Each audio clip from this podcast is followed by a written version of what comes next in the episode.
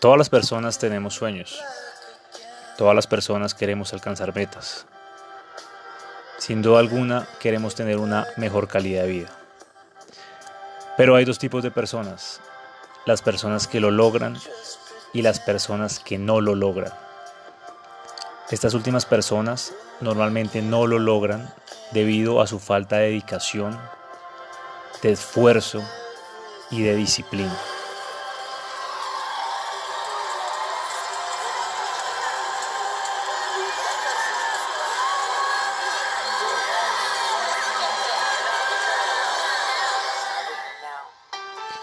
El invitado de hoy nos enseñará cómo, a partir de correr kilómetros en búsqueda de sus sueños y gracias a la disciplina, está logrando ganarle la carrera a la vida. Los invito para que veamos cómo por medio de la dedicación y de un estilo de vida se pueden alcanzar las metas.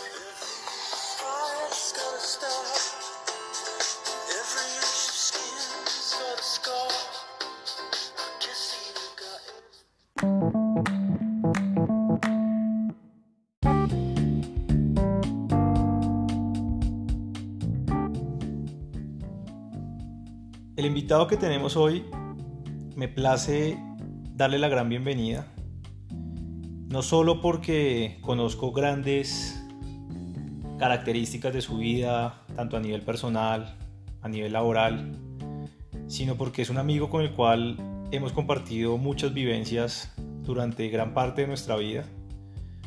Probablemente y en la actualidad, por diferentes motivos eh, pues familiares y del mismo trabajo, uno se ha alejado de diferentes aspectos, sin embargo uno sabe que cuenta con esa persona para cualquier ocasión y por eso me place invitarlo hoy aquí a que comparta sus vivencias con nosotros. Eh, antes de dar la introducción y que pues él nos hable un poco de él, eh, me gustaría decir que conozco todo su nombre completo, pero por ahí siempre ha tenido un nombre que ha querido ocultar. Entonces bueno, sin más preámbulos, quiero invitar a Yamit Buitrago, quien nos acompaña el día de hoy. Yamit, bienvenido. Mano, muchas gracias, es un placer estar acá. Gracias por no revelar información delicada de mi nombre. Eh, un secreto que guardé mucho tiempo durante la universidad, hasta una fatídica visita a bienestar universitario. y es un gusto, es un gusto acompañarlo en, esta, en este proyecto, en esta jornada. Y pues bueno, veremos cómo nos va hoy conversando al respecto. Listo, perfecto. Eh, ya que no se reveló ese nombre, y pues nos vamos a mantener así por, favor. respeto y demás. Eh, sí, actualmente se ha empezado a hacer como, bueno, un apodo, un apodo que ha tenido derivado del Yamit. Sí. Que va como en James, en James, James, eh, bueno, ese cómo ha sido ahí y por qué ha salido ese. Eso salió en la universidad, de hecho. Fue, fue, bastante gracioso. No sé si recuerdan una clase de marketing que tuvimos con un loco que fue el vicepresidente de LG, de Mercadeo. Sí. Ese loco alguna vez dijo que cada uno debía armar su propia marca y digamos que ese James escrito con J con Z salió de ahí. Pues obviamente en ese momento muchos de ustedes y pues de los restos amigos eh, me decían, como usted bien lo dice, en muchas formas. Entonces pues mucha gente me decía James, otra Yamin, eh, James, JB, etcétera, etcétera. Entonces, pues digamos que me sentí muy como, como a gusto con el James, pero pues obviamente sin perder la raíz de mi nombre.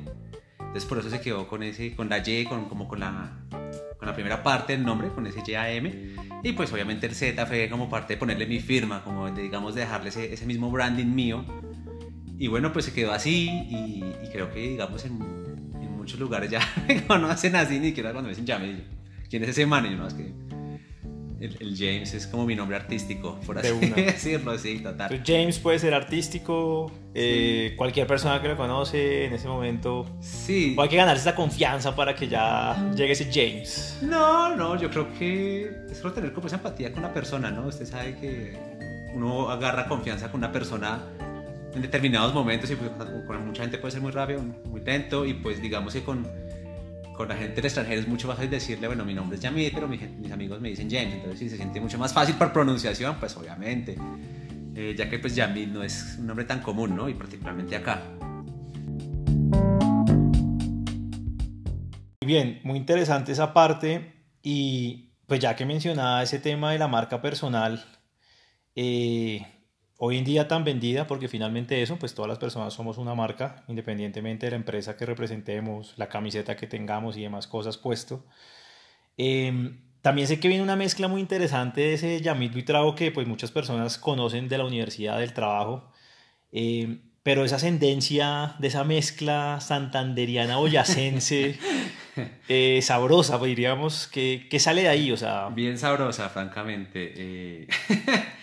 Es una mezcla bien particular realmente, eh, como bien lo menciona, pues ambas regiones son conocidas por, por sus diferentes caracteres, digamos, por decirlo de cierta manera. Y, bueno, es una mezcla, yo siempre he dicho que es una mezcla bien explosiva. Digamos que, pues los que me conocen, usted que me conoce, Manu, de, tanto tiempo, sabe que, pues, que usualmente soy una persona como, pues, tranquila, podemos decir, o digamos como muy de, de recocha, de, de parchar, pero que a su vez cuando se me salta el bloque, creo que dice, ahí donde más se me nota la mezcla porque, pues, vas como por delante, como que no me importa con quién sea, ¿no? Entonces, bueno, digamos que e, eso por una parte, pero también pienso que sale también como esa, esa, esa amabilidad, esa, esa calidez que, que tienen en, en, estas regiones, particularmente en Boyacá. Y, y, bueno, pues creo que eso es de crianza también, ¿no? De criarme en un lugar como, como Tunja, que es un lugar como más tranquilo, como más pacífico, como como uno puede desarrollar como más ese tipo de, de, habilidades sociales, no sé cómo, cómo definirlo, ¿no? Pero, pero pienso que sí hay una diferencia de, de criarse y de crecer en, en, un lugar más, más tranquilo a, digamos, un lugar como Bogotá, que es más caótico, una ciudad más grande, ¿no? Pues Bogotá sabemos que es una metrópolis ya de otro tipo. Total. Y eso que usted menciona es muy interesante porque, pues no sé, me voy a atrever a decir algo que no estoy seguro de esas palabras, pero no sé si inclusive en algún momento se avergonzaba o le daba pena, digamos, decir que era de Boyacá, más no por lo que sé que ha vivido, porque pues la familia, su mamá, todos los temas que uno sabe que, que son un orgullo para uno, pero ese que dirán a veces como que le suena pasaditas, ¿no? En la cabeza, o, no fue mm. tanto ese caso. No, sabe que no, no, yo eh, siempre he estado orgulloso de mi ascendencia, del lugar donde nací y crecí, donde fui educado, entonces que siempre cuando me preguntan, yo siempre he dicho que, pues, que soy de Tunja, que soy de Boyacá, siempre he estado orgulloso de, mis orígenes, de mi tierra, entonces no, pienso que jamás ha pasado. Y de hecho, no sé, yo a veces publico cuando hay cositas por ahí de Boyacá o algo así, o mías incluso, siempre digo que de Boyacá para el mundo. Chévere, muy bien. La tierrita, ¿no? La, tierrita. la tierrita siempre va a llamar. Esa tierrita siempre la, la, la usaba ahí muy, muy chévere. Buena memoria. Me gusta mucho porque al punto de que hablábamos al inicio de la, de la conversación con el tema de, del nombre y demás y eso, eh, a mí me parece que la, la, coherencia es algo pues vital y estamos hablando de un tema que, que, que, menciona el tema de ser, pues querer su tierra, que muchos a veces no, no logramos tener eso tan claro o, nos dejamos correr un poco más del que dirán o lo que las personas están digamos que mencionando. Y, y decía un tema muy interesante y muy original que decía, a mí me sacan la piedra, ¿no? Ah, me sacaron la piedra. ¿A usted qué pasa? ¿Le sacan cómo es? Decía, no, la piedra, sino llegaba a hablar de, un bloque. Hasta ese nivel de originalidad manejamos. Sí, pues, sí, no, me voy a ver el bloque. Ok, ok. Y en ese mismo orden de ideas, eh, digamos que hablábamos cosas en las cuales eh, me mencionaba que cosas que le, le, incomodan demasiado es cuando eso, cuando la persona de pronto no tiene, pues falta de palabra, no es coherente con sus mensajes. Eh, eso, esas sensaciones cuando a Yamil le sacan ese bloque. pues con lo más sencillo, Manu, es, es un tema de, como decir una cosa y hacer otra, ¿me entiende? Puede ser en personal, a nivel profesional, digamos que son cosas eh, que se encuentran en el día a día y a veces la, la, gente piensa que, que, no se relacionan, pero sí. Eh, algo tan sencillo como la puntualidad, por ejemplo. Si usted y yo llegamos a un acuerdo, digamos a la una de la tarde, por ejemplo, y usted a la una y media no aparece, pues ahí no está siendo coherente con lo que vamos. Eso es una parte de coherencia y ahí, ahí también hay una falta de respeto, ¿sí? Y más reciente tuve, ahorita pues en mi última experiencia laboral, eh, nosotros hicimos una negociación con la empresa, usted sabe cómo se maneja todo este tema, y a la final me cambiaron las condiciones sobre la marcha, entonces ahí no hay una coherencia, entonces pues para mí eso es, va en contra de mis principios no solo profesionales, sino personales. Entonces ahí ya eso me saca la piedra o me vuela el bloque. Total. Entonces dije, no, ya, esto no es para mí, me voy. Simplemente, y pues obviamente con todas las consecuencias que pueda traerme, pero pues ahí donde yo no voy con esa falta de coherencia. Hay muchas cosas, ¿no? Pero digamos que son ejemplos como así más los más grandes que me puedan ocurrir ahorita. Eh, y ya. Bien. Y en ese orden de ideas también, listo. Le sacan la piedra a uno, le cargan ese bloque, se le llega a la cabeza, pero también en cuáles hemos sido de pronto al revés, en los cuales he dicho, uy, yo he sido el que la he embarrado, y esa embarrada grande con C, que decimos, uy, la re, cuál así que se le venga a la cabeza en cualquier tema, puede ser laboral reciente, con una relación, con un amigo. Uy, yo creo que todos tenemos esos errores, ¿no? A todos nos pasa y, y es un tema de, no sé, a ver, aquí que me acuerde recientemente, no sé, es un tema de que tal vez es un tema de decir, oiga, dije algo, de pronto no usé las palabras adecuadas, digamos, me sacaron la piedra, o de pronto tenía otras cosas en mente y, y me dejé ya por el momento y fui de pronto ofensivo o, lastima a una persona. Entonces, eh, pues nada, eso me, eso me ha pasado. Digamos que en parte de las cosas que me, hacen, me han dicho es que no sé decir las cosas o que puedo llegar a tener mucha terquedad. Y es verdad. Entonces, pero a veces también sé decir, oiga, sí, la embarré. A veces uno se le deja hallar por el orgullo, por el ego, por todo, pero pero a veces uno también sabe decir, oiga, sí, la embarré, pido disculpas, pero uno a veces se demora un poquito en llegar ahí, ¿no? Agachar, agachar esa cabeza. Sí, agachar la cabeza, pero, pero he aprendido, con el tiempo he aprendido a hacerlo, a, a eh, diferenciar lo que es el orgullo de, del ego, de, de, ser testarudo. Entonces, porque muchas veces nos pasa eso, confundimos una cosa con la otra, y confundimos la M con la pomada.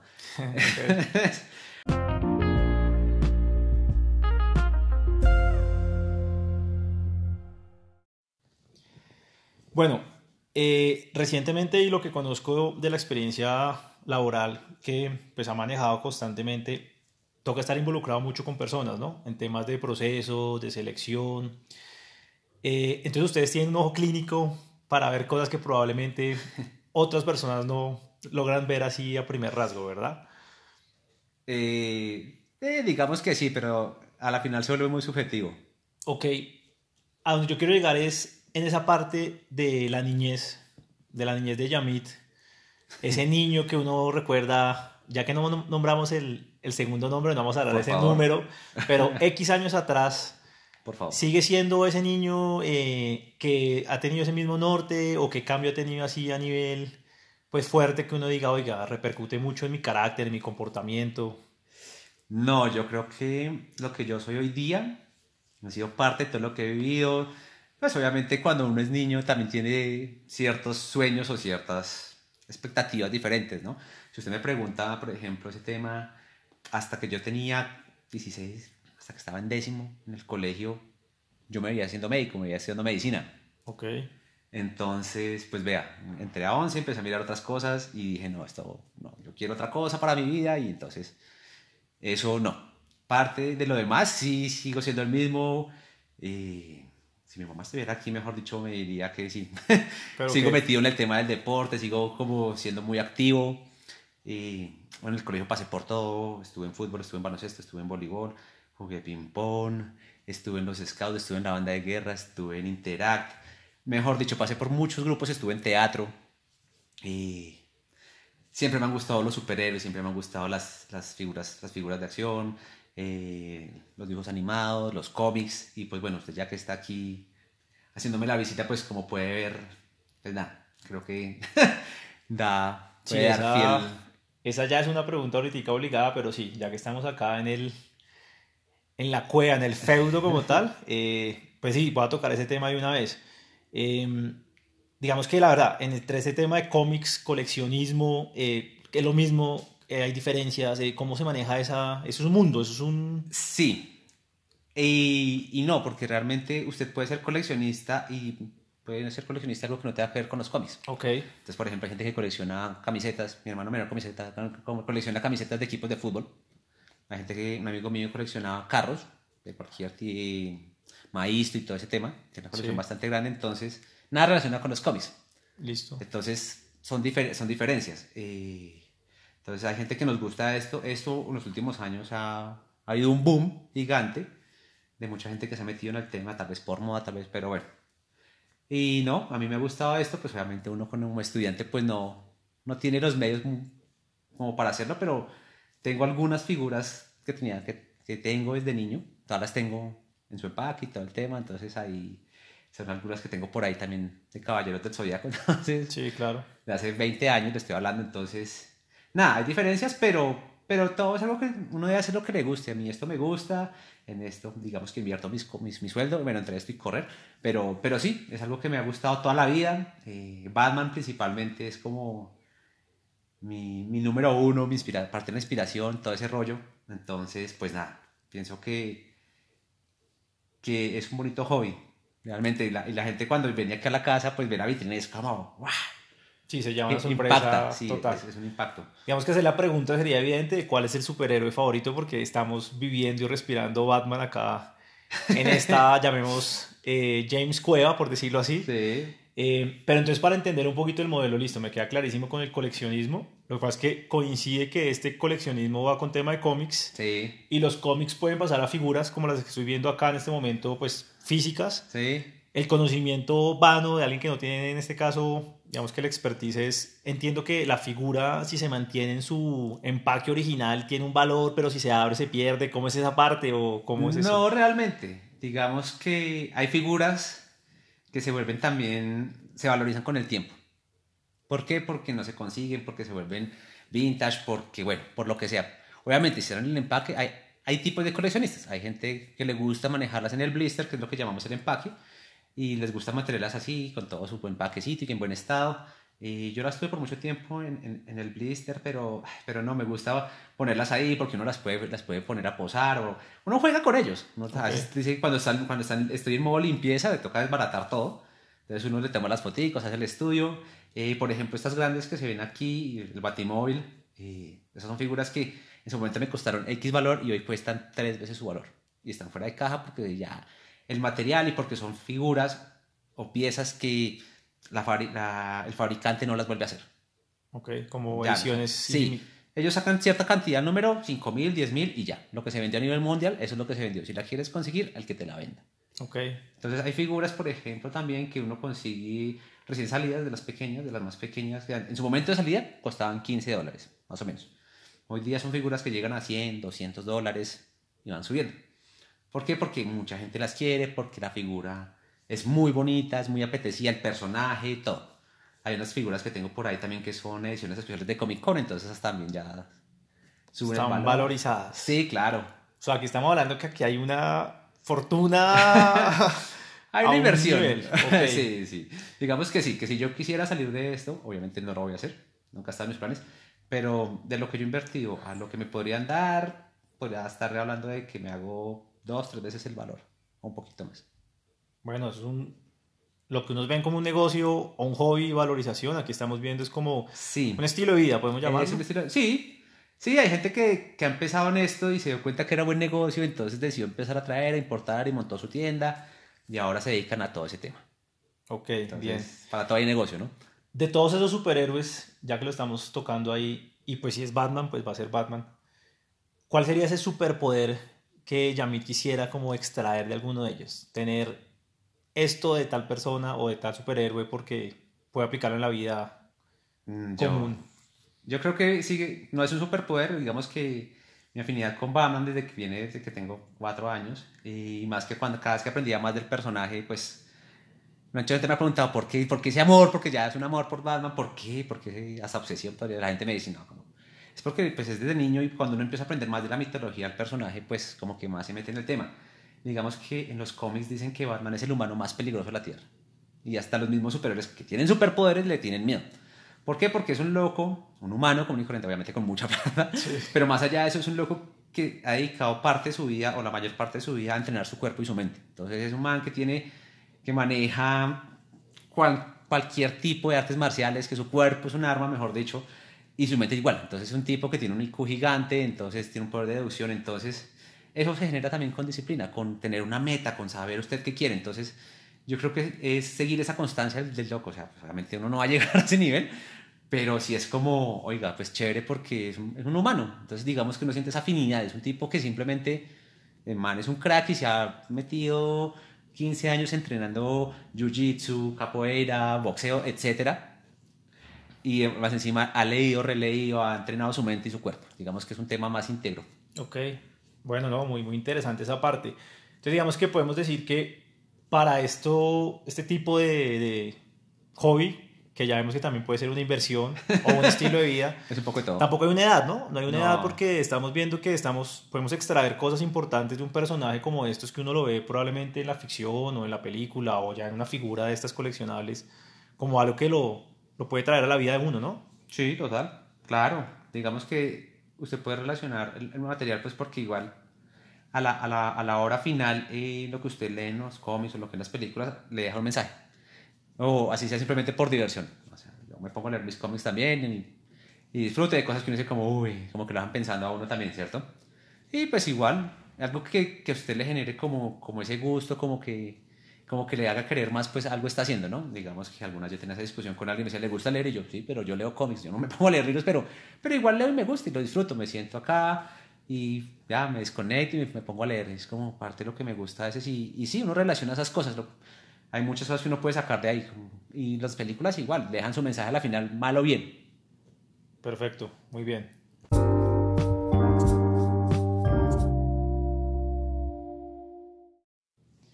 Bueno, hablando de esos puntos anteriores, eh, me llamaba mucho el tema de, de los trabajos de, en equipo, grupos, porque realmente también eso alguna vez compartimos. Bastante. Y mencionaba mucho el tema deportivo. Eh, y yo recuerdo a ese Yamid de esa época universitaria, eh, donde alguna vez nos tocó conformar un equipo de fútbol. Sí, sí, obvio. Bueno, yo me acuerdo que para ese, esa convocatoria estábamos complicados porque pues no había mucho, mucho material, no había mucho, pues el talento no era lo, lo eximio. Al punto que el equipo tenía un nombre, yo voy a decir el nombre del equipo y usted me va a decir cómo nos decían en ese momento. Entonces el equipo se llamaba La Academia, ¿no? La Academia venía de probablemente Racing de Avellaneda, que es un, bueno, un equipo muy importante de Argentina y demás y eso. Pero de pronto por el estilo de fútbol y el estilo de juego que jugábamos y puntualmente los resultados que no eran los mejores, pasamos de ser, ¿cómo se llamaba el equipo? Ah. La Academia, ¿no? La Academia, sí, total. Pero fue una bonita época. Bueno, ¿qué recuerdos hay de la academia? Porque a lo que yo voy es, eh, pues ese Yamit de esa época, recuerdo que pues yo tenerlo de mi radar como el más deportivo o el ejemplo así de correr tanto durante el partido, el ejercicio y demás, pues no, no lo tenía tan, tan marcado, ¿no? No. Y al Yamid actual de hoy, del que estamos acá sentados hablando de esto, es un cambio drástico y radical, ¿verdad? Verdad es. Eh, pues para las personas que no conocen, eh, Yamil en este momento es una persona que yo pues tengo referenciada como una persona que dedica tiempo pues a su cuerpo, eh, ya como mencionó es su personaje y superhéroe pues favorito, no solo a su cuerpo sino a su mente también, con actividades de fitness, gimnasio y demás cosas. Pero puntualmente el tema del running, ¿no? El tema del mm. running, creo que así como hablamos del estilo de vida, del tema de cómic, el running es, si no estoy mal, una parte muy, muy vital de la vida de Yamit. ¿Cómo, ¿Cómo viene eso? ¿De dónde nace eso? De, repito, una persona que probablemente... James, ¿no? James, ah, gracias, ya puedo estar aquí. De ese James que probablemente en la universidad yo decía, oiga, literalmente no creo que vaya a patear un balón por dos minutos y hoy en día, si mal no estoy, hacemos maratones de cuántos, más de 40 kilómetros y demás. Sí, sí, efectivamente. Esa historia, ¿cómo es? Pues para poderla conocer un poco a detalle. Claro, eh, bueno, ese tema, la academia, eh, pues uno jugaba fútbol, pero pues obviamente lo normal, ¿no? Obviamente eso fue una recocha, primer semestre y pues todos reunidos. Eh, en mi defensa, cuando hicimos la academia Reload, le metí gol a Julito. Bueno, muy bien. Entonces, bueno, pero sí, eran otras épocas, yo jamás pensaba en este tema de correr, me gustaba hacer de ejercicio, siempre estuve en el tema del gimnasio, eh, pero pues obviamente no con, una disciplina constante y pues era como iba, entrenaba, pero pues uno salía, se comía una pizza, el cigarrillo, pues porque además soy exfumador y fumé como alrededor de 10 años, un poco más. Y bueno, pues nada, eh, este cambio se debe pues, a la universidad también, obviamente estaba un poquito más pesado, tenía un poquito más de cachetes, claramente. Eh, y bueno, no, pues esto se dio, ¿qué? Alrededor de 2012 más o menos, un accidente en Perú haciendo deportes extremos. Y bueno, pues ahí me fracturé el hombro, eh, tuvieron ciertas complicaciones. Y pues yo venía muy juicioso ahí con el gimnasio y digamos que ya había dejado el cigarrillo, ya estaba como en esa parte de la transformación donde dije, no, ya no más, eh, pues porque yo jugaba voleibol también, era, digamos que uno de los deportes que más me gusta. Y, y, bueno, no, en 2010 después de un par de cosas que uno decía como, oiga, no, me fatigo, ya como que estoy sintiendo el cigarrillo, entonces dije, no, ya voy a empezar a dejarlo, voy a dedicarme otra al deporte, como una vida un poquito más sana, pues porque me sentía ya como, como muy regular en el tema, ¿no? Eh, hipertensión desde los 18 además, entonces como que ya a medida que pasa el tiempo le empieza a pasar una factura. Sí. Entonces, pues nada, empecé con ese tema, ya dejado el cigarrillo, ya estaba como muy juicioso con el gimnasio, ya adquirió cierta, cierta constancia al ir y empecé a regular un poco mejor mis comidas. Pero en 2012, con el accidente, con esa fractura, pues nada, como que empecé las terapias y esto fue todo un rollo porque no me iban a operar, no me operaron a tiempo, entonces el hueso pegó, pegó mal, pero pues el médico desafortunadamente con el que hice ortopedista fue perverso, entonces me dijo, no, tranquilo, con terapia usted queda bien. El hueso pegó, en ese momento el man me dijo que había pegado todo bien, que estaba súper, que era muy de buenas. Yo, bueno, eh, ocho meses después de terapia más o menos, la fisioterapeuta sí me dijo, no, ya no más, usted no va a mejorar y tenía ciertos puntos de dolor y bueno, entonces volví a, en 2013 me mandaron de vuelta del ortopedista, pues fui a otro. Y nada, este sí me dijo, no, tengo que operar. Entonces, bueno, pasó la operación, pasó la recuperación y entonces era el tema de volver a hacer al gimnasio, ¿no? que era lo que más me afanaba. Y este loco me dice, usted no puede hacer ahorita nada de tren superior porque el hombre está muy débil y está recuperando su movilidad y todavía estamos muy, muy, muy flojos. Entonces me dijo, ¿por qué no sale a correr? Bicicleta no va a poder hacer porque el hombro con el apoyo en el manubrio le le va, le va a doler, la vibración y todo el tema porque uno tiene que forzar igual mal o bien el tren superior. Entonces me salga a correr, es lo único que le puedo hacer. Y pues yo, esfumador, pesando alrededor de 82 kilos, 80 más o menos, entre ese rango. Eh, no, yo no corría una cuadra y pues ya, y pues hacerlo constante. ¿no? Pues dije, bueno, voy a empezar en el gimnasio, en la trotadora. Y, y pues bueno, empezamos ahí, 20 minutos sufridos, sufridísimos, o sea, era, necesito hacer cuatro canciones porque siempre con música, obviamente y, empezar así y durante unos meses ya cuando empecé a subir, va a ser 30 minutos, va a ser 40 minutos, ya los aguantaba mejor, ya como que la capacidad pulmonar, pues bueno.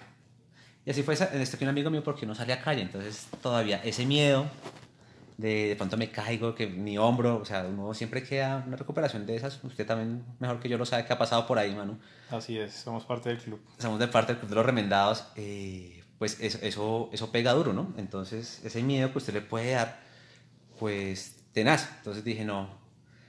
Y ya después sí, me arriesgué, salí, me gustó. Después corrí 10 kilómetros en la media de Bogotá.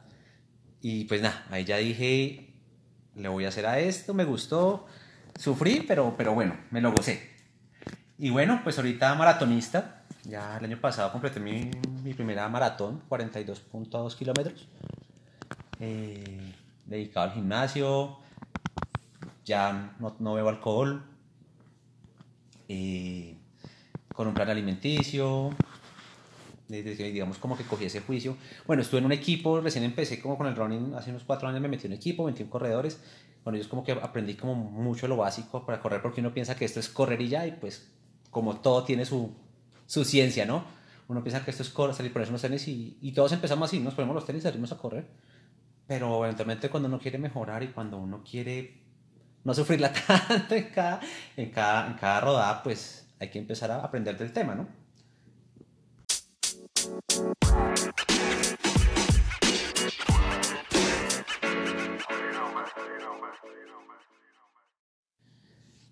Sí, bueno, eso, eh, como usted decía, no sé si es ponerse los tenis y salir a correr, pero hoy en día es, un, es una moda que, que todo el mundo está con ese tema del running y el ciclismo. Sí. Pero mencionaba unos temas muy importantes y que yo traigo aquí a relación el tema de la disciplina. O sea, ¿qué es la disciplina para Yamit? ¿Cómo se consigue la disciplina?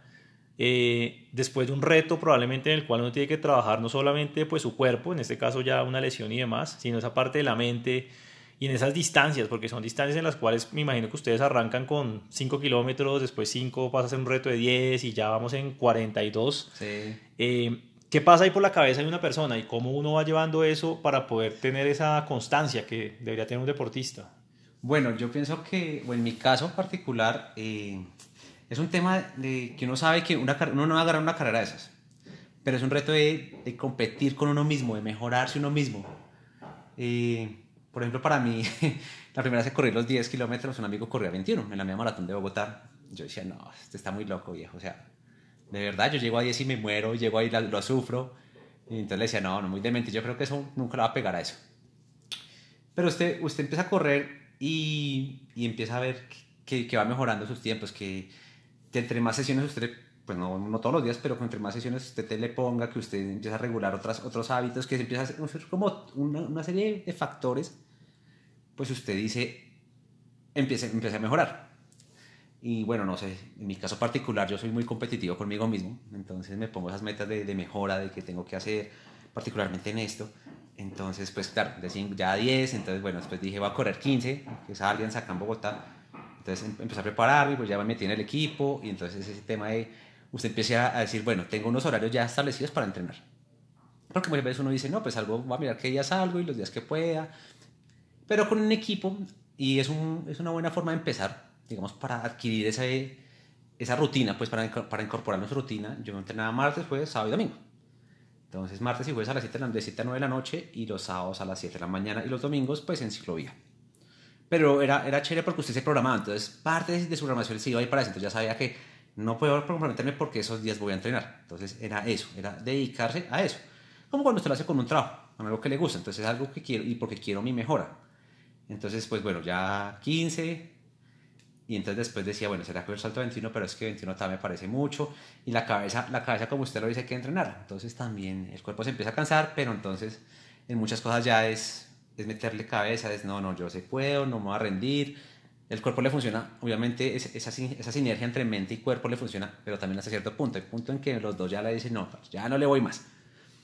¿Y uno qué hace ahí en ese punto cuando ya literalmente, llamemos, no tiene gasolina el cuerpo? y la mente ya creo que está nublada y quiere parar y dice, venga, ya, ya, pare. O sea, ¿qué hacemos acá? Vea, la mente le puede llevar mucho más allá. Eh, yo he corrido lesionado, he corrido mal. Eh, hace dos años iba a correr la maratón de Medellín, empecé a correrla, pero tuve un problema los de anterior, entonces estaba enfermo, no pude comer nada, entonces tenía, no tenía gasolina en el cuerpo. Y desafortunadamente, el, cuando el cuerpo sí ya dice, ya no te voy más, por mí uno, no, yo puedo, yo puedo, ya si no tiene que ser sensato también y no lastimarse. Esa, en ese momento me tocó retirarme de la carrera. Obviamente le pega en el ego, le pega en todo lado, entonces es como me saco la espina. Entonces ahí eso también le genera ese, pues voy a entrenar más duro, pues me voy a poner más juicioso porque esto no me volverá a pasar. Entonces como mi papá dice que echando pique se aprende. okay. Y es eso, con esas malas experiencias usted sabe qué tiene que mejorar, qué tiene que ajustar, qué no tiene que volver a hacer, dónde falló. Entonces empieza a analizar todos esos factores. Yo, la primera media maratón que corrí aquí, me lesioné en esa media maratón. Entonces la terminé, la terminé extremadamente mal, me tocó caminar. Fue una vaina que hice en 2 horas y 20. Y dije, terminé, pero te llegué de mal genio porque no había entrenado mucho. Entonces dije, bueno, hay cosas que tengo que ajustar. Entonces dije, esa espina me la saco. Me fui para Miami a correr, a los seis meses tenía Miami, la media maratón, y, y antes de irme tuve un, un, problema gástrico, estuve en urgencias el día antes de viajar. Ese jueves estuve en urgencias hasta la 1 de la mañana más o menos, viajaba a las 8 de la mañana, tenía que irme al aeropuerto a las 5, etc. Entonces, bueno, en la, en la, clínica me decían, no, usted no va a poder correr, y yo no sé qué no vayan a hacer, pero ustedes, yo me voy igual. Porque estaba mentalizado en que esa carrera terminaba y le iba a hacer mejor de lo que me había aquí en Bogotá y había entrenado cuatro meses sacrificando diciembre, porque eso es a finales de enero, entonces diciembre ni mi cumpleaños no celebré nada, era focalizado en el objetivo. Comidita, sí, vinos, nada. Nada, nada, nada licor, nada. Entonces, pues nada, me para Miami, sí, los médicos me inyectaron, mejor dicho, medicamentos. El hecho es que corrí a, a media máquina, por así decirlo, porque con, con, con cierto grado de deshidratación, con cierto grado de desnutrición, pero hice un muy buen tiempo allá y eso fue también mucho de cuando yo arranqué la carrera, pues tenía como el dolor en el estómago y todo, pero nada, me fui así. Y dije, me lo va a gozar, me gocé la carrera y como que me distraje y como que mandé mi mente para otro lado. Pero nunca que no conocía además. Entonces, como que viendo Miami, ay, los, los, los, los, puentes y las edificaciones y cuando uno pasa ahí por South Beach y todo el rollo. Entonces, como, ah, no, qué chévere. Y la gente también le da mucho ánimo a uno. Eso en carrera, uno no cree, pero la gente animando le pega esa energía a uno. Ok. Entonces, es muy bonito también eso. Entonces que usted cualquier le diga, vamos, vamos, hágale, que usted puede. Eso la mente también lo transforma en, oiga, qué chévere. Entonces, eso por una parte. Y tener esos objetivos. Yo, yo pienso que, que, el objetivo funciona bastante cuando usted ya está metido mucho en esto. Es eso. El año pasado pues corrí en la maratón en Washington y lo mismo, fue cuatro meses donde volví a ajustar, venía juicioso, pero me puse más estricto con el tema. Entonces ajusté temas en el gimnasio, ajusté los planes nutricionales. Eh, ya, todo es un tema que la gente, como usted me dijo alguna vez, ¿cómo ha cambiado? ¿Cómo así? Entonces ya no bebo alcohol. Digamos que hace unos días le decía a mi familia también, llevo un año sin tomarme una, un trago. O sea que a mí me gusta el whiskycito. Yo desde el 1 de enero del 2019 que no me tomo una gota de alcohol. Una cerveza de vez en cuando, sí me gusta, pero, pero ya. ¿Y es que? Porque probablemente no hace falta o esa motivación puede ser más grande que, no sé, dejar cosas en las cuales uno decía, bueno, no, no me suma tanto, tengo algo más grande por lograr, logros y objetivos sí, que... yo creo que es eso, y usted como que, pues así como le cogió el gusto en su momento al trago y tomarse su traguito, eh, ya, usted sabe que eso no le aporta nada, que, que en últimas, usted puede salir con sus amigos y si no se toma un trago igual la puede pasar muy bien. Yo salgo con mis amigos y cuando estoy en plan de carrera que no me tomo nada, yo salgo con ellos, me pido algo sin alcohol y estoy con ellos y la paso del putas, perdón, pero, pero igual, así lo hago. Y no me hace falta, ya no me hace falta, de vez en cuando sí me falta la cervecita, pero, pero me la tomo. Pero cuando estoy en el en modo estricto, cero. Entonces no como comidas rápidas, o sea, es un cambio, verdad, que mi misma familia sorprendía con el cambio que yo tuve, pues porque, de verdad, es un tema que yo cargo ya mi comida, ya casi no como por fuera. Entonces todo eso empieza a, a notarse y, y, el cuerpo también lo agradece. Ok. Y ya que decíamos ese punto de, bueno, que la familia lo veía uno, que los amigos, porque en el caso puntual mm. yo lo ratifico, lo veía muy diferente para bien. También eso que se siente, o sea, esa, esa, sensación de decir, oiga, no sé, me siento, no lo llamemos valorado, premiado admirado, no, pero bueno, que otras personas lo estén como, hasta de ser, no sé, un, un factor de positivo para la vida de ellos eh, ¿Qué se, se, siente el puta? pues porque uno fue un cambio físico que yo tuve. Como le decía, en esa época en los que de la academia, pues yo estaba entre 80 y 82 kilos. Ahorita me muevo entre 68 y 70 kilos, entonces es una diferencia, llega a ser hasta de 14 kilos. Entonces, pues la gente también es como, pucha, está muy flaco, ¿qué está haciendo? En un principio uno como, que, que, o sea, de verdad cambia un montón eh, se asocian que ese está delgado es malo, cuando probablemente no, es saludable Exacto. y es bienestar. Muchas veces me decían, usted no está comiendo, y como que no, yo estoy comiendo bien, está más como cinco veces al día. Me pasó mucho cuando trabajaba en Nokia, en mi grupo de amigos, mi equipo, eh, pues obviamente yo empecé un poquito más pesado allá. Entonces cuando ya me decidí a correr la maratón del año pasado, yo nutricionista y súper estricto, y dije, porque mi foco, tengo un año para prepararme después de lo que me pasó en Medellín, dije, no, este año voy a hacer un año de preparación donde mejor dicho la voy a romper. Entonces, pues nada, efectivamente, entonces me decían, oiga, pero si está comiendo y yo ando con mi maleta, con mi ropa de gimnasio, mi ropa de correr, según sea el día, y, y, mi, y todo mi, mi, plan, mi, mi plan alimenticio del día. Entonces la merienda de la mañana, el almuerzo y la merienda de la tarde, y si me toca por fuera cena, pues la cena. Y si no, pues la cena la tengo aquí. Pero entonces cargo toda la alimentación. Entonces ya no estás comiendo. Yo decía, parce, como cinco veces al día. Me cuido mucho más. Claro. Exacto. Y me ven comiendo todo el día. ¿Cómo me dicen que no estoy comiendo? Lo que pasa es que me ha servido un montón y las cargas, pues obviamente tiene una carga gigantesca de entrenamientos. Hay días que me doblo, corro y, y voy al gimnasio después, ya sea en la mañana, en la tarde o los hago seguido, pero lo hago. Entonces todo eso también la gente ha sido como, cambió un montón, o sea, usted de verdad, ¿en qué momento dice ese cambio? Entonces mucha gente me pregunta eso, ¿cómo definió esto? Entonces le digo, no, pues es que simplemente es algo que me, que me gusta, que se volvió también parte de mi estilo de vida entonces ahí está la otra parte de la inversión. Como están los cómics y está toda mi parte de colección, mi parte geek, pues. Y la, el otro lado está mi parte, mi parte runner. Buenísimo. Digamos que podríamos manejar esa parte de esa disciplina y esa constancia y esas motivaciones eh, que nos está diciendo tener un grupo que lo lleva algo adicional, algo que probablemente usted le suma esa inyección anímica Sí, sí, yo creo que es un tema familiar. Es okay. un tema familiar, digamos que un ejemplo, son esos ejemplos, por ejemplo, de, de, de, esa, de ese carácter, de esa forma de ser. Yo digo que se lo saqué a mi papá, okay. mi, mi, familia paterna además. Entonces, sí. esa parte es como muy implícita en mí, está muy metida, entonces esa parte. Y por el otro lado, pues tengo toda la parte de, de carácter de mi mamá, de esa resistencia, de ese tenemos que hacer, de, de ese no, no, hay que, no hay que dejarlo. Entonces, eso también lo, lo pongo mucho a veces en la cabeza digamos que usted me preguntaba cómo qué, qué dice la mente cuando uno está en una maratón, por ejemplo, que son 42 kilómetros, Y después del kilómetro 30 el cuerpo ya empieza como a, a sentir todo lo que usted le ha hecho. Porque no solo la carrera, es todo lo que viene detrás. Son cuatro meses de entrenamiento donde usted le ha metido kilómetros a las piernas y el cuerpo ya empieza a decirle como, uy, parce, voy cansado. Entonces ahí no es como, no. Entonces yo, un, en mis, todas las distancias que uso, y cuando estoy en competencia a veces y me siento, me siento cansado, digo, pues no. Es ese, mi familia me apoya, ese, si mi familia logra esto, yo por qué no puedo. O sea, como que asocio mucho a veces eso. Entonces ese, ese, también de mi madre, si ella trabaja, a veces le ha tocado 20 horas trabajando y yo digo, me voy a quejar por un par de horitas, pues no. Entonces como que eso lo lleva también a uno a, a llevarse más allá de como esa comparación tal vez. A mí, a mí me funciona. A veces es como, no, no, no, yo puedo y esto también es por ellos y es porque ellos me han apoyado y entonces todo este rollo. Entonces, digamos que funciona mucho mentalizarse con muchas cosas con las que uno tiene relación directa. Ok.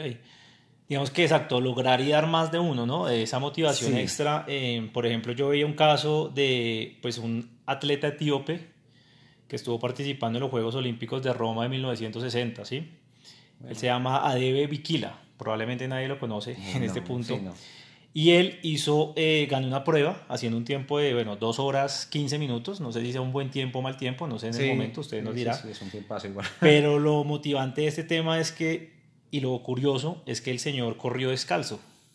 Corrió descalzo debido a que, pues, en ese momento eh, su sponsor o patrocinador oficial eh, no tenía la talla de zapatos para él. Oh. Tenía que salir a prueba, tenía que salir a pista y pues primero terminó una prueba, segundo la ganó y pues tercero considero que es creo que un buen tiempo y eso. Eh, pero acá más que la historia misma es eso, probablemente es que cuando uno quiere lograr algo no hay quien ni que lo detenga. Y probablemente lo que pasa con, con James acá, ¿o no? ¿Cómo es ese tema? Sí, vea, curioso que lo cuente porque, por ejemplo, en mi maratón ahorita en Washington, y yo entrené, venía volando, digamos, por así decirlo. Digamos que yo dije, estoy a punto, ya lo que tenga que pasar y lo que es de mis factores, voy con toda. Y digamos que mi meta es estar, terminar la maratón. Eh, pues obviamente después era hacer un tiempo por debajo de 3 horas 20. Y tercero, pues ya así soñándola más, era meterme en un tiempo clasificatorio a Boston. Pero hay factores externos que uno no... Entonces, digamos, esa vez en Washington, preciso, venía subiendo una, un frente de tormenta. Entonces ese día amaneció el aguacero de la vida. Entonces, en papá empezó a llover como la carrera arrancaba a las 6 de la mañana, 7 de la mañana. Y empezó a llover a las 3 de la mañana, pero lluvia torrencial. Entonces, bueno, entonces en el hotel había un shuttle que nos llevaba uno hasta, la, hasta cerca donde no podía coger un metro para ir al lugar, al Pentágono, donde salía la carrera, de Arlington de hecho. Pero en ese trayecto también llegué empapado, todo ese tema, o sea, me, todo lo que uno no quiere que pase en la carrera pasó. sí. Entonces empecé la carrera mojado con tenis, con tenis y medias ya empapados.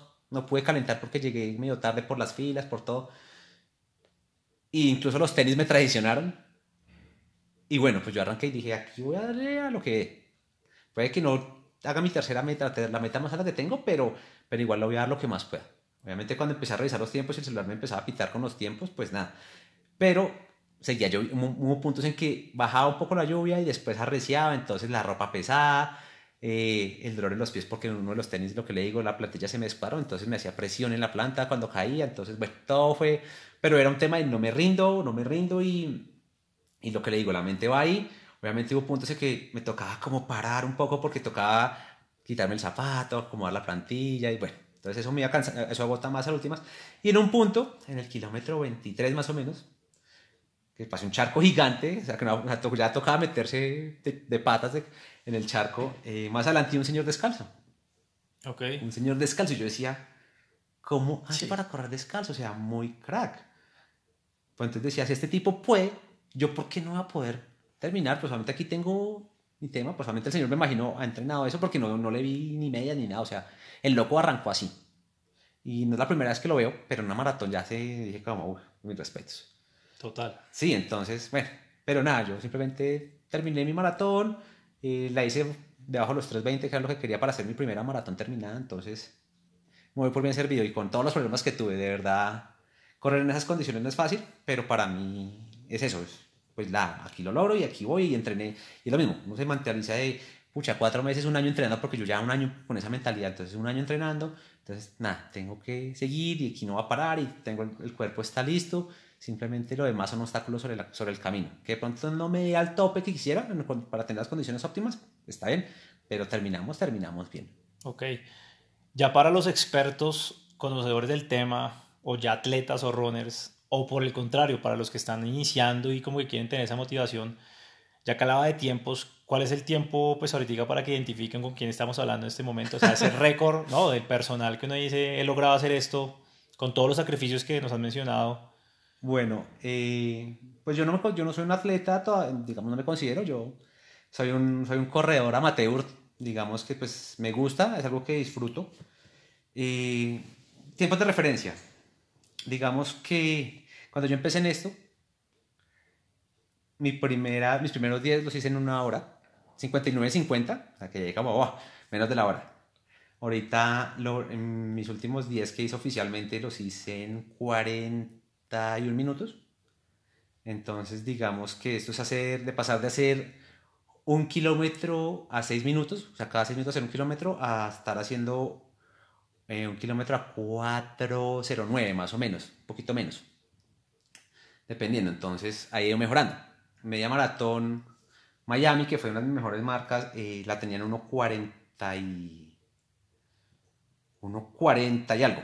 1.42 si no estoy mal. Eh, y ahorita en Medellín el año pasado que corrí la media maratón, eh, me quedó en 1.27.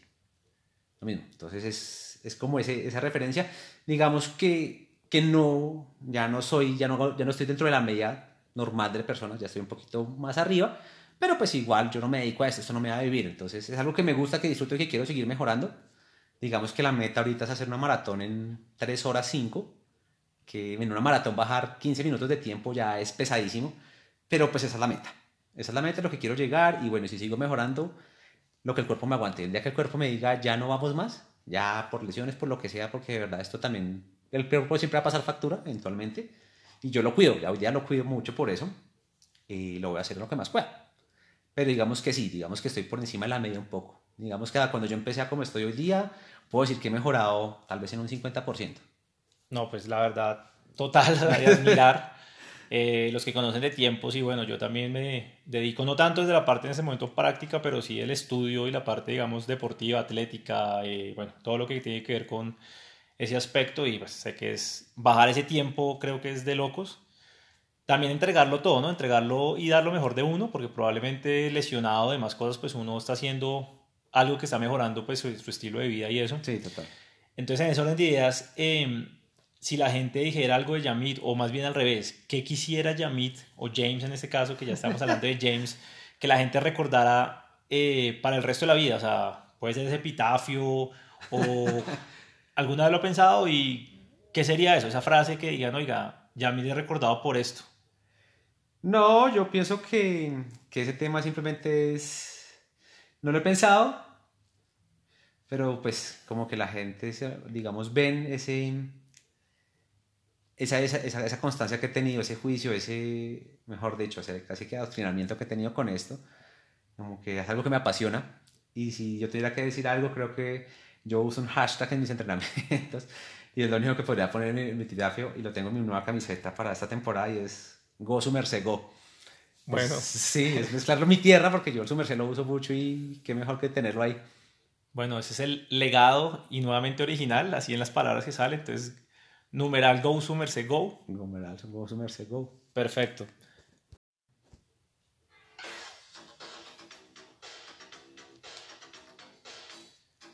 Bueno, otro recuerdo que tenía era eh, grupos musicales, probablemente géneros, lo que uno llama fuertes y demás temas, metálica, demás Sí. cosas y eso. Sí. Pero de fondo tenemos una canción eh, que pues Michael Jackson sabemos que es un referente desde su canción, desde su baile y demás temas. Total.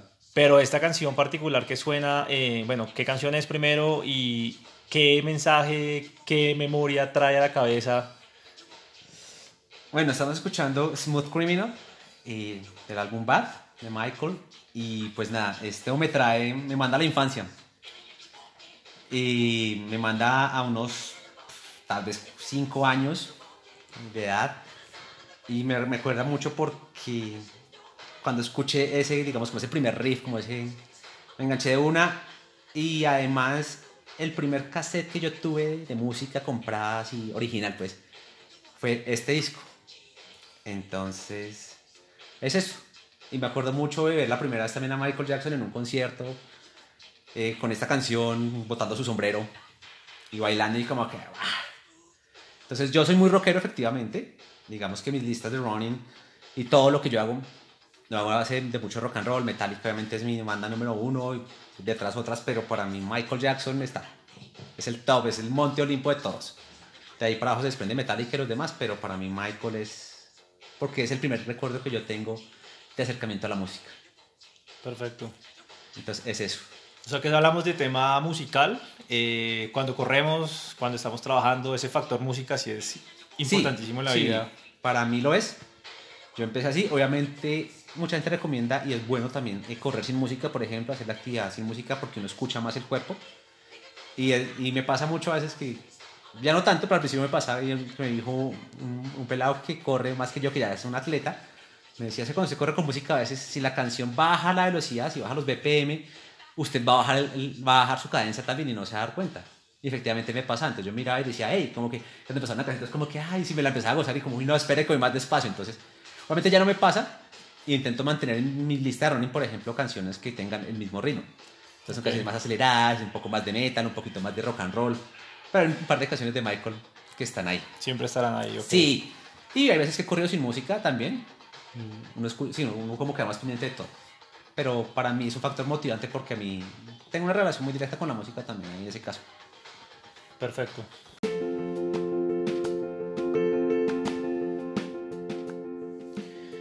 Eh, bueno, listo. Veía otro tema y es el tema de los tatuajes. eh, Sí. que no sé si también hay un número ya, hay un conteo, sabe cuántos tiene, Sí. representa algo también. Pues veo algunos de cómic, por ahí veo Joker y demás cosas. Sí. Eh, sí, de hecho, pues, uf, claro que desde que está, desde que era un buen adolescente quería un tatuaje. Nunca me lo hice porque efectivamente sé que es para toda la vida y como que quería que los tatuajes o lo que yo tuviera inicialmente fuera algo que marcara, que significara algo para mí. Y, bueno, tengo cinco. Voy por a terminar otro par que tengo en, en mente. Pero digamos que sí, tengo uno que fue el primero en mi brazo derecho, de- del hombro donde me operaron. Entonces es una biomecánica justamente eh, significando eso, ¿no? Como toda esa operación, la reconstrucción, porque es que lo del hombro fue una reconstrucción completa de mi hombro. Y está marcada con un tema de cómics, del rock and roll, de todo lo que me gusta. Entonces enmarca casi todo ahí. Obviamente tengo un Batman tatuado en mi antebrazo izquierdo que ocupa toda la manga, toda la media manga, y pues obviamente por obvias razones eh, está ahí. Tengo una parte, al otro lado tengo Mario y unos controles. También soy un poco gamer, entonces también tengo toda esa parte en mi ser. Y el del brazo izquierdo es como, como un tema de mi familia y como que significa otra, otra parte de cosas, como las personas cercanas a mí. Entonces, Perfecto. sí, va, va en eso. Y bueno, ahí tiene que haber alguno después de Ronin que lo tengo pensado, entonces irá por ahí. Total, no, muy bien. Bueno, James, ¿cómo nos sentimos en esta conversación? Chévere, Manu, chévere. Es, es, es bonito tener este tipo de conversaciones. Y pues obviamente es un, es un proyecto chévere y nada, es una conversación muy fluida donde uno simplemente habla de, las, de, lo, de lo que uno vive, no es nada, no tenemos un guion, no tenemos nada, es algo muy casual y pues chévere porque lo estamos haciendo en un lugar donde yo me siento netamente cómodo, que es mi casa, es mi, mi James Cave, entonces pues está, está bien, ¿no? Y, y verdad que el tiempo que duramos aquí haciendo esto lo disfruté un montón y pues qué chévere que, que tenga este tipo de proyectos y pues sabe que cualquier cosa que necesite de mi parte pues se le apoya en su, en su proyecto o en sus diferentes proyectos pues desde que yo le puedo ayudar y más de mi vago conocimiento del running o alguna otra cosa pues con mucho gusto Listo, no, perfecto. Pues claramente no será eh, la última, si es la primera ocasión que estamos haciendo esta, este de proyecto, pero bueno, con todo el tema original de palabras, eh, cuevas y demás temas. Está un poco. Y el Go Sumerse Go, estoy seguro que vendrán muchos más momentos. Entonces, bueno, pues nuevamente también gracias pues por el espacio, por el tiempo y pues la inspiración para otros. La idea es poder sacar y extraer esas habilidades que han sido útiles en la vida de una persona, pues poderlo llevar a, a otros Qué y chévere. pues que ese legado también siga siendo bueno, que así sea. fuerte.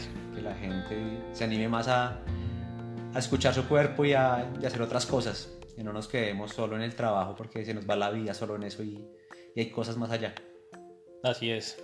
Listo, bueno, muchísimas gracias entonces. Gracias por la invitación, mano. Vale. Chao, chao. Chao. thank you